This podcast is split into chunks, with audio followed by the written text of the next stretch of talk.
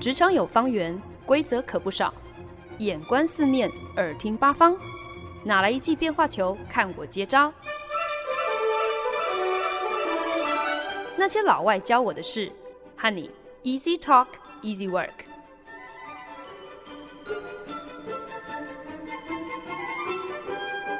您现在收听的是《那些老外教我的事》，我是节目主持人焕恩。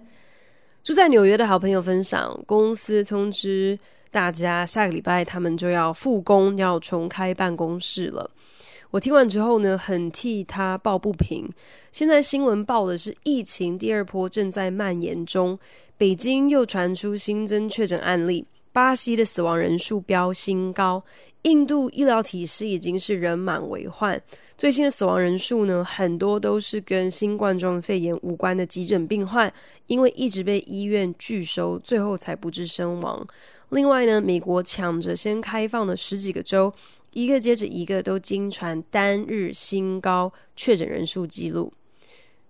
在美国，有点良心的公司呢，其实早在三月的时候就已经率先通知员工了，要么呢就是请大家做好心理准备，在家远端工作，不然呢就是会让员工自由选择嘛。只要今天你可能觉得哪里不放心，那么你是有绝对的自由可以继续在家工作的。我就觉得朋友公司的高层脑袋破洞，有点搞不清楚状况哦，应该要严正来抗议一下。朋友呢却小以大意说：“哎呀，公司人资有说，一切呢都是按照美国疾病管制中心 CDC 的指示在走。”我听完瞠目结舌，说：“拜托，这场疫情。”应该已经充分的证明了美国 CDC 根本毫无作为，第一时间搞砸筛检制作不说，更完全没有任何的管辖权，替各州整合资源，甚至是追踪统计全美国病例的相关数据。美国 CDC 在这场疫情当中能见度低，扮演的角色又特别的薄弱，提供的资讯根本都是已经众所皆知的基本常识。你今天说有照着 CDC 的指示在做，就跟我说我知道早睡早起多喝水有益身体健康一样，这根本就是最低门槛、最低标准诶，光是做到这样的程度而已，怎么能够让所有的员工放心呢？结果朋友倒是很淡定哦，或者是应该说他很认命嘛，就回我说。那你今天要抗议，你也得抗议的有建设性啊，要提出一些具体的疑虑来质疑公司的决定，才有可能让公司知道自己的不周全，又不至于没有台阶下。那恰巧呢，我们新加坡办公室也在上个礼拜重新开放呃办公大楼，可是呢，新加坡政府的规定很多嘛，就是各种五花八门的限制还有措施，等于呢是让不管是员工或者是主管。都会摸摸鼻子，觉得哎呀这么麻烦，还不如继续待在家工作就好了。我正好呢，把这些措施全部都搬出来，跟朋友说：“你赶快全部把这些意见呢投书给你们的人资哦，就问他们说，公司目前对于人流管制的计划是什么？会不会？”每天测量体温，会不会要求办公室的人一律要戴着口罩？怎么样子确保会议室的人口密度？办公室的座位安排会不会呃具体的有一些调整，确保员工彼此之间能够保持一个安全距离？办公室的清洁频率会不会也有呃变化？然后呢，会不会公司提供每个员工一呃基本的酒精消毒，让大家下班前应该要自行做一些基本的桌面清洁？当然呢，还得要问到说，公司大楼有一些什么样的措施，对于电梯人流的管制会有什么样的安排？我是不知道，最终朋友到底有没有抗争到底哦，或者是会不会抗争成功哦？我看他除了担心在办公室使用微波炉加热食物会不会因此引发交叉感染之外，已经被关在家中十几个礼拜的他。好像也没有说真的完全那么的排斥，一个礼拜可能有个几天能够重新回到办公室，可以跟同事有一些的互动。说起来呢，在面对各种未知还有变化的时候，有的时候抗争到底是合适的反应。不过，好像更多时候我们可以考虑的选择处理的方式，就是淡定面对，不去让自己的情绪因为他人而有过度的波动。所以啊，这个礼拜呢，就想要以 Zen 为题来跟大家聊聊，面对各种恼人、伤脑筋的困扰的时候，原来呢，淡定的禅修，我在这边呢，又把它分成三种，分类成看破红尘的淡定，已经绝望的淡定，还有最高境界。关我屁事的淡定。算下来呢，我也在新加坡被关了整整十五个礼拜。然后我就发现，我一直以为自己耗时了十年和自己相处哦，旅居国外，好像什么不会，宅在家里呢，我是最悠游自得的。可是十五个礼拜下来，我就发现了，躺在床上一躺就可以躺到下午四点的日子，颓废的让我真的很有罪恶感呢。那以前呢，在纽约，我的厨艺也算得上是朋友们高度认可的。大家来家里做客的时候，总是非常捧场的，会把我端出来的各式菜肴刻个精光哦。结果没想到，现在一个人被关在家中，我真的就是只求不挨饿就好，对饮食根本毫无要求可言。只要能够一起丢进电锅加热的东西，全部都煮成一锅，我这样吃一个礼拜也毫无怨言。听在朋友耳中，他们个个傻眼哦。啊，这种对生活品味毫无要求，宅到一个完全没有底线可言的境界，让他们 不知道是要佩服我呢，还是应该可怜我。可是常常躺在床上日正中午的时候，其实我也就只是觉得，哎，日子就是得这样过啊，除了这样之外还能怎样呢？虽然心中多少还是偶尔会有些碎念啦，都大老远搬回亚洲了，不就是为了方便多回家陪家人嘛，眼看呢，这个初衷今年是无望完成了，对这样的一个遗憾，好像也有某种超然的淡定吧。我觉得这应该就是算得上是一个已经绝望的淡定这样的一个表现，但就是这么刚好哦。我们的一个大客户刚好也是台湾人，他呢也在新加坡憋得发慌，所以呢特别获得了公司许可，决定逃回台北。就算新加坡加强入境管制，所以呢这个客户他连归期都呃暂时没有办法敲定，可是呢还是一样说走就走。而他临走前呢，竟然呢在跟我老板一对一的一个例会上，就诚心规劝哦，要我老板尽早放人，也让我回家，这样子呢 才算得上是一个体贴员工的好主管。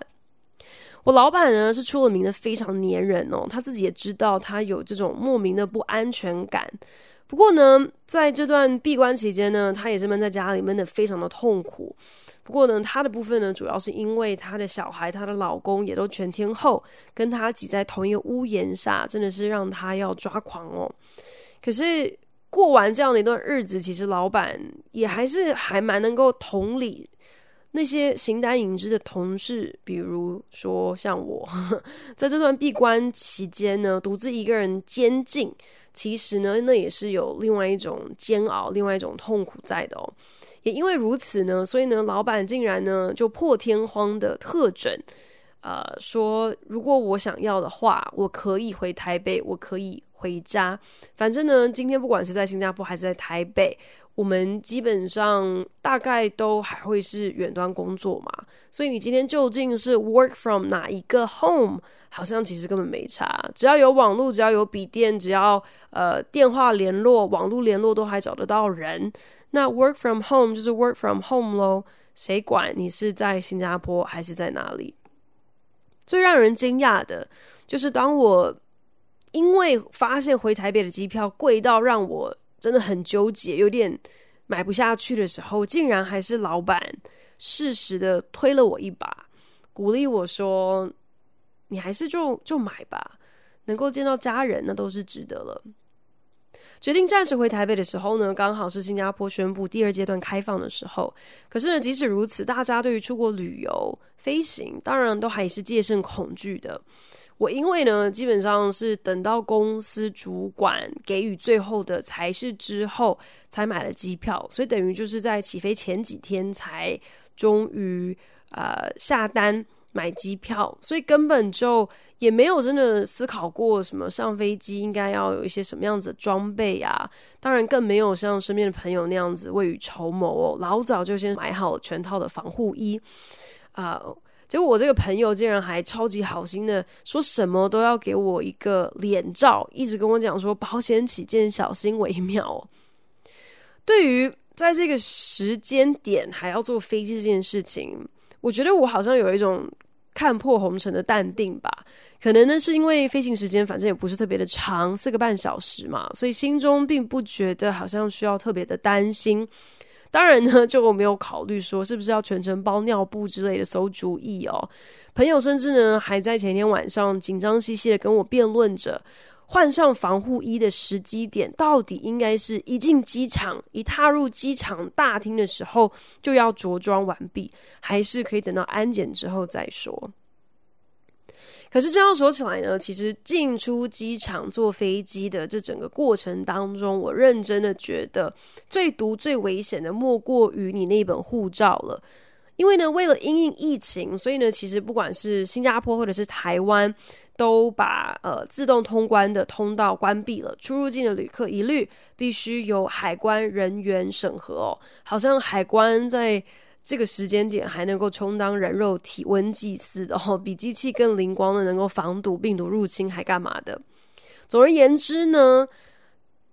这个意思就是，你今天到机场柜台报到领登机牌的时候，你要先出示护照，要给柜台人员摸一遍。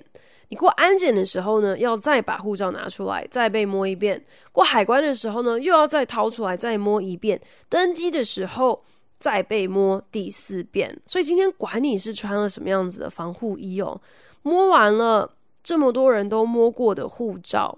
你拿护照放护照这个过程当中，其实你根本就摸遍了你自己最随身的口袋或者是包包内袋吧。所以基本上你今天如果要中标的话，你在上飞机之前就已经中标了，哪里还来得及什么套上防护衣？那根本就已经没用了啦。果不其然呢，嗯。我就发现候机室当中，虽然呢旅客稀稀落落的哦，可是算起来呢也不过四个人穿着全套的防护衣哦。呃，另外呢还有一个人，大概跟我一样，就是 T K 归 T K 哦，这个保护措施好像也是就是有一点点意思意思啦，也像是跟风一样哦。所以呢，就是套上了一个透明的雨衣。其实呢，我自己倒是无所谓这样一个滑稽的样子。说穿了，心中比较介意的，反而是自己这一身雨衣跟人家白得发亮的全新全套防护衣比较起来，就有种觉得自己超寒酸的感觉。这样说起来，其实呢，就算我看得破防疫过度的这个红尘哦，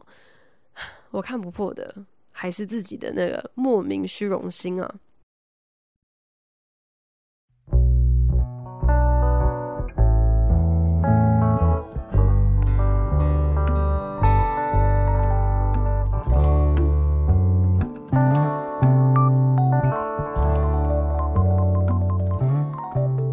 您现在收听的是《那些老外教我的事》，我是节目主持人焕恩。说到淡定哦，对于从事需要服务客户相关产业的听众朋友来说呢，我觉得淡定这应该就是最核心的一个生存技能了。特别是当客户永远是对的这么一个扭曲而且不是很正确的价值观，其实真的很难完全不把它当一回事。毕竟说到底，每个行业多少都还是会有一点点。拿钱手软的呃直觉反应吗？多少还是会想要竭尽所能的维持好的合作关系，会想要尽量配合客户嘛？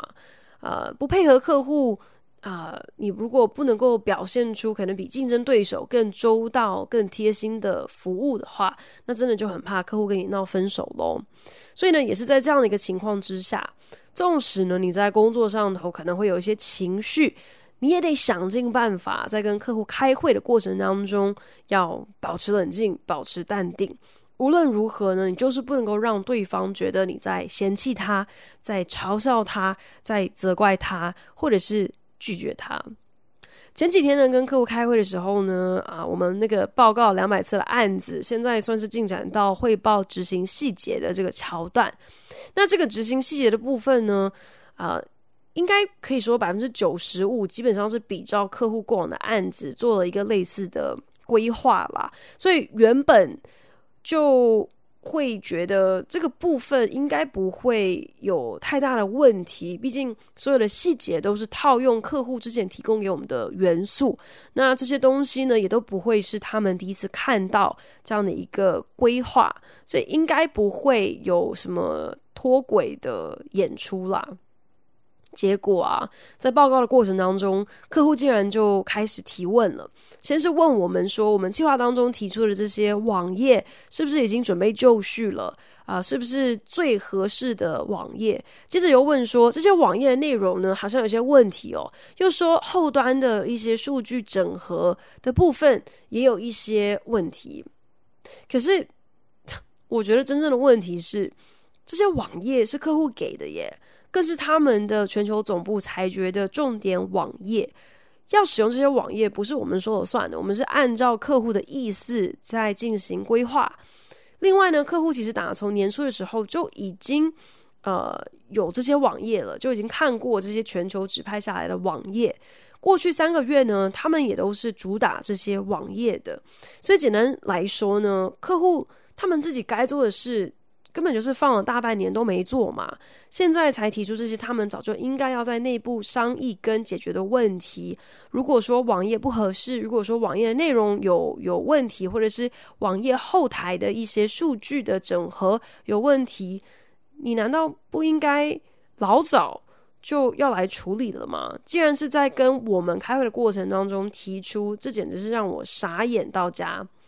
想说，如果这些客户在审核自己内部提的案子的过程当中有一半的认真，那就好了。网页都已经上市这么多个月了，怎么你都不知道要去跟你自己的亚太主管，甚至是全球的高层建言，提出这些网页有哪里啊、可能不到位或是不足的地方？当下呢，真的就是觉得客户的懒惰完全没有下限可言。纵使呢，我们确实是所谓的代理商、代理厂商，客户付钱给我们，那当然就是要我们代理客户没有办法自己经手的业务嘛。可是今天这样子的一个提问，这样子的一个啊、嗯、会议过程哦，我觉得只是再三确认了，客户今天根本就是坐领干心，然后翘着二郎腿使唤我们代理他们分内的工作。哇塞！现在当客户真的就是太凉了啦，搞得我既不爽，可是呢，却有一一个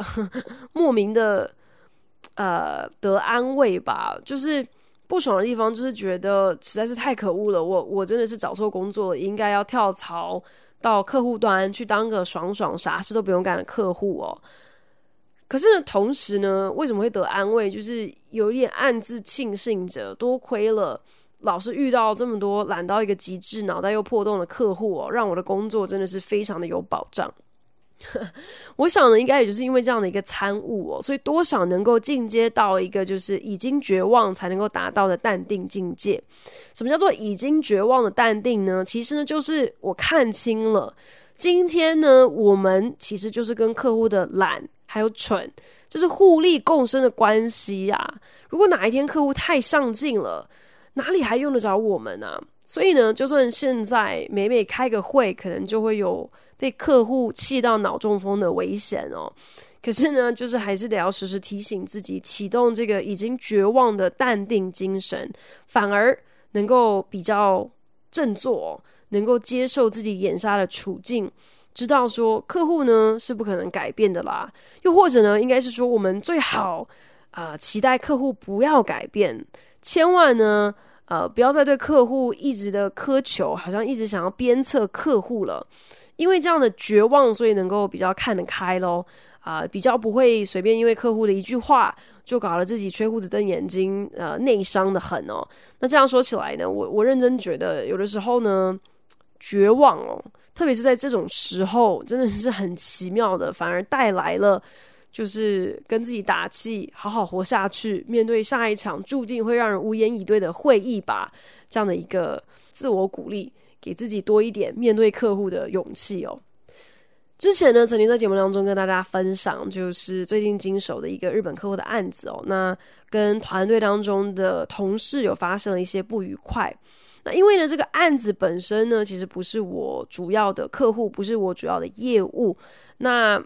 呃，这等于是别的团队的主管跟我的老板来买我的时间去帮忙。那刚好呢，帮忙这个案子就是做到这个月结束。我就可以呃百分之百回归到我本来的呃客户本来的团队当中了，所以呢，其实我真的也是满心期待哦，倒数着可以正式从这个团队除役的那天赶快到来。其实呢，我对这个团队也没有说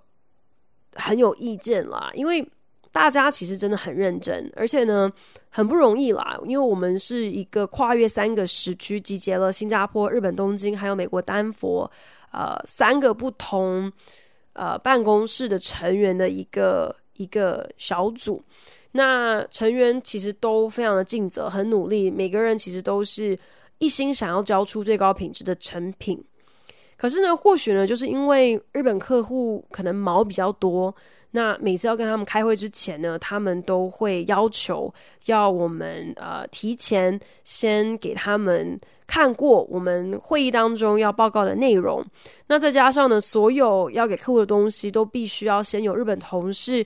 啊、从英文翻译成日文哦。所以这样就变成说，很多成品的死线都变得更压缩。我们等于还要预备时间，就是呃让日本同事翻译。所以呢，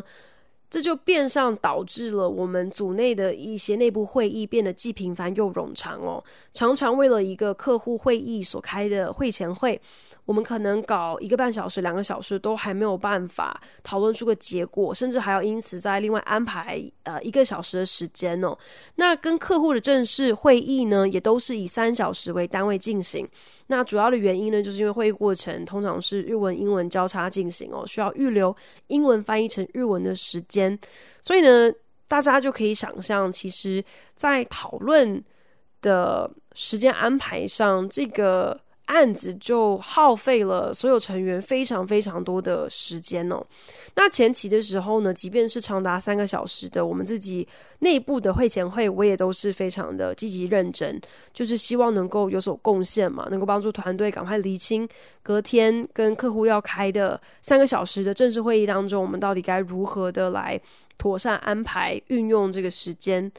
可是呢，一两次的经验下来，我很快就发现。自己其实好像没有什么太大的发挥空间哦，扮演的角色有一点多余，有一点尴尬。因为呢，我既不是那个发号施令的领头羊，好像可以名正言顺的来主导大家的讨论的呃内容跟方向。我也不是就是那种负责打杂、必须要埋头做事的小喽啰哦。反正真的在那个团队当中，就是处在一个高不成低不就的位置啦。想要努力的发言，替团队厘清一些盲点的时候，还屡次遭遇了被打断啊，或者是其实有说跟没说都没有什么太大分别的经验。所以呢，我觉得我因此在这个团队当中就练就了最高境界的淡定，就是事不关己的 Zen。既然没我的事，自然就不会因为他而烦心而着急哦。隔天就要跟客户开会了，还不知道讨论什么吗？哎呀，那 Oh well，不关我的事，轮不到我着急，一切就看着办吧，所以大家高兴，我反正没意见。当然，这样的态度听起来真的是非常的消极哦，感觉起来真的不是一个应该被鼓励的心态。我只能够说。我觉得我们可能多少都得替自己建构一些保护机制啦。不管是在任何事情上头，如果有的选的时候，自己的时间跟精力好像应该要贡献给值得的人事物比较好。哼，如果今天你都已经试过了，却没有得到相对应的回馈，那与其因此而闷闷不乐，搞得自己心情差，而且老是觉得委屈，那还不如找一个方式是可以让自己，嗯。比较能够泰然的接受眼下的处境。说起来，我觉得这种所谓的啊、事不关己的淡定，大概也算得上是一种束手无策之后的下下策吧。毕竟今天不管是任何的人与人的互动哦，你要能够真正做到所谓的事不关己或是独善其身，其实真的是蛮困难的。很难不跟其他人有交集，很难不因为自己的一些言行举止跟选择啊、而影响到自己哦。那什么意思呢？其实就是你选择的消极跟闭锁，很多时候其实呢，可能。你无意识的，或是没料想到的，就会反弹到你自己身上。比方说，在团队当中，如果你太想表现的事不关己，那久而久之呢，同事跟主管也就不会觉得你是一个好像啊、能够有所贡献、能够被托付的人。那就算你今天依然能够很淡定的看待身边同仁给予你这样的一个评价，可是无论如何，这都是负面的印象、负面的评价嘛。所以到头来呢，好像你。事不关己的这种淡定是某种保护自己的方式，可是最终吃亏的还是还是自己啦。那所以我想，这也就是为什么关我屁事这样的一个淡定境界哦，可以说是真的是最高境界的淡定。因为你一拿捏不好，只会坏了自己的形象。可是呢，如果你又不懂得适时的放手，甘于暂居幕后，那。有的时候太过偏执，也一样会自讨没趣。所以呢，其实这个境界当中的拿捏如何平衡，真的是需要三思而后行的啦。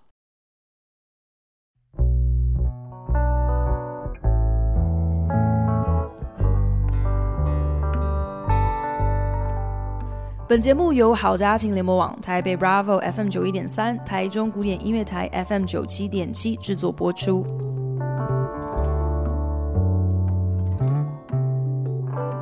今天的节目当中，跟大家分享的单字是 Zen。其实呢，Zen 它的本来的意思是有日本禅学的意思啦，只是现在在英文当中比较口语化的用法呢，类似中文我们说的很淡定。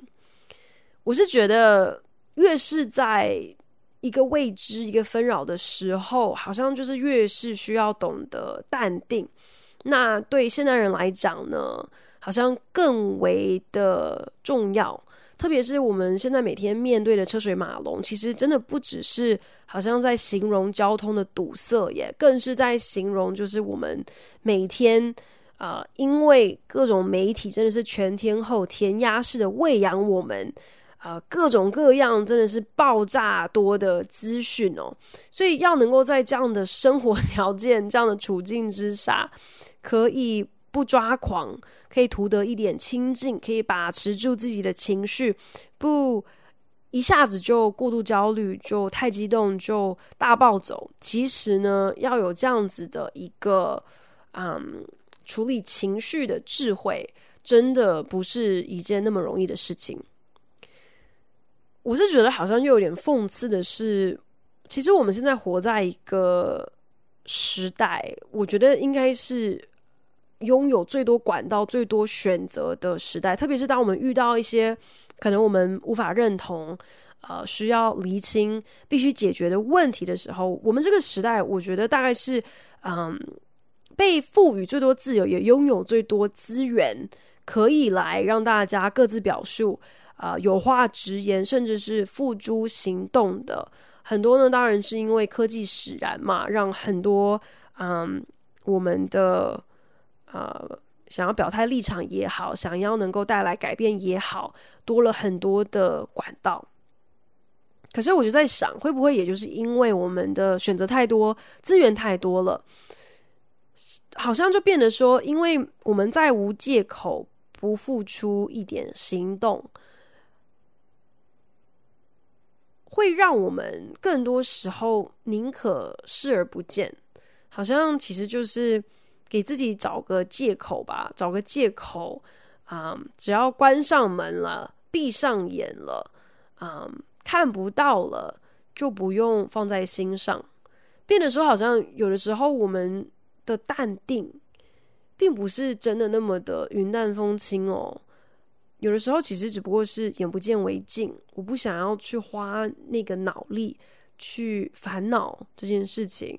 那不如就当做它没发生吧。我自己对于 Zen 对于禅学那当然是毫无研究可言，所以呢，今天在节目当中，对于淡定所乱下的定义，不管是看破红尘的淡定啊，还是已经绝望的淡定啊，或者是那个事不关己的淡定，我觉得说到底哦，之所以能够淡定，我自己是觉得，其实呢，就是因为你不够在乎嘛，所以呢，放手才可以放得这么理直气壮。那不知道为什么，我我就聊到这边，就忽然间想到了英文有一句谚语叫做 “playing it cool”。这个这个 “playing it cool” 很常，就是男生女生在心仪的对象面前的一个假动作，意思呢就是装酷、装不在意，有点欲擒故纵啦。因为谁先在乎，谁就先输喽。可是呢，大家就算没有经历过这样子的 矫情，至少也看过电影嘛。常常看到电影情节当中啊，男女主角刻意的 play it cool，结果都弄巧成拙。要么呢，就是其实真的是郎有情妹有意，可是就是因为玩着这些心机小游戏，反而浪费了宝贵的时间，反而错失了在一起的机会。不然呢，就是因为啊太刻意想要表现不在乎。反而因此处处凸显出自己有多在乎，搞得自己是狼狈不堪哦。我还记得小时候，啊、那个时候我最要好的好朋友他远居美国，然后呢，自己不知道干什么，反正某一天忽然间就傻傻的有了一个念头，就是我的好朋友在美国，然后我在台湾。我觉得我这辈子大概都无缘再见到他了吧。然后结果想着想着，竟然就悲从中来，然后就躺在厕所地板上就这样哭起来了耶。现在回想起来，真的觉得当时自己实在是太好笑了，笑自己那个时候怎么会脑袋短路到连有飞机可以搭都直接忽略掉。可是呢，不管我当时有多么好像自以为是八点档女主角在那边哀叹这个命运弄人哦，我觉得当时自己。至少有一个小小的可取之处吧，就是当时的真性情也还算是可爱的。对于在乎的事情，没有想要 play it cool，更没有想过淡定面对，看破红尘就好。其实，你今天如果真的要我，嗯，在面对每一件事情的时候，都要能够拿出像小时候那样的一个真性情，就是在乎了就要在乎到底。好像只要你看太开了，放手太快了，那就是逃避，就是消极，就是放弃。哇塞，我光是用想的就觉得这样的人生未免也太累了。我想，搞不好真的就是要活到一定岁数哦，才终于能够明白什么叫做中庸之道，也才能够意会到，其实中庸之道好像并不如我小时候想的那样哦，就就好像会觉得这都是。大人可能在说不出个所以然的时候，给自己找台阶下，所以就会搬出中庸之道这样的一个借口哦。结果呢，自己一不小心也就变成了这样的大人了。在工作上遇到的窘境，透过找到不同层次的淡定，而能够去缓解面对客户、面对团队带给我的焦虑跟挫折。所以就选择在特定的事情上头淡定，学会如何去淡定，这反而变成是一种能够让自己有所喘息的机会，不要把自己逼得太紧的一个台阶喽。可能是因为自己世故了，也可能是因为自己有点沧桑了，所以呢，也就明白，其实自己真的没有那个本事，没有那个能耐，好像所有的东西都要一把抓，所有的东西都必须要用一样的强度、一样的偏执去要求自己，要求别人。因为我开始学会怎么样子对某些事情能够淡定的来面对，这反而让我能够将精力。聚焦在那些我更在乎、我最在乎的事情上，买下了超贵的机票，穿着丑丑的雨衣，捏着被好多人摸过、不知道有多脏、有没有沾到病毒的护照，要被关在家里足不出户两个礼拜，能够很淡定的看待这一切，接受这一切。那是因为这样子的 Zen 这样子的一个态度，让我在如此纷纷扰扰的这一年，又多了一个可以回家、可以陪家人的机会。